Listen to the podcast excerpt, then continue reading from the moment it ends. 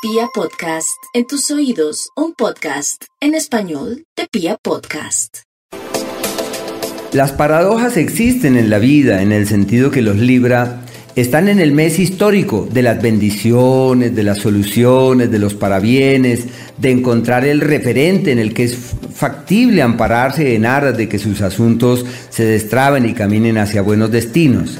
Pero fíjense que el astro que regula todos los temas legales de papeles, sociedades, alianzas, está en el eje de las crisis.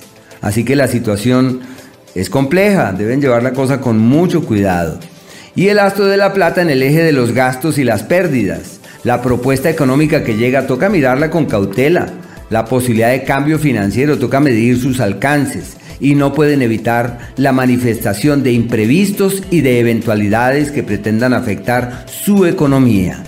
Y en el amor, amores ocultos, dificultades de coincidencia, el amor que llega puede ser fuente de grandes tormentas y de intranquilidades, así que eh, toca reforzar la amistad, la camaradería, menos mal que nacieron bajo el signo de la afabilidad y de quienes tienen esa magia eh, de quienes con su sonrisa resuelven cualquier problema. Así que a vibrar alto.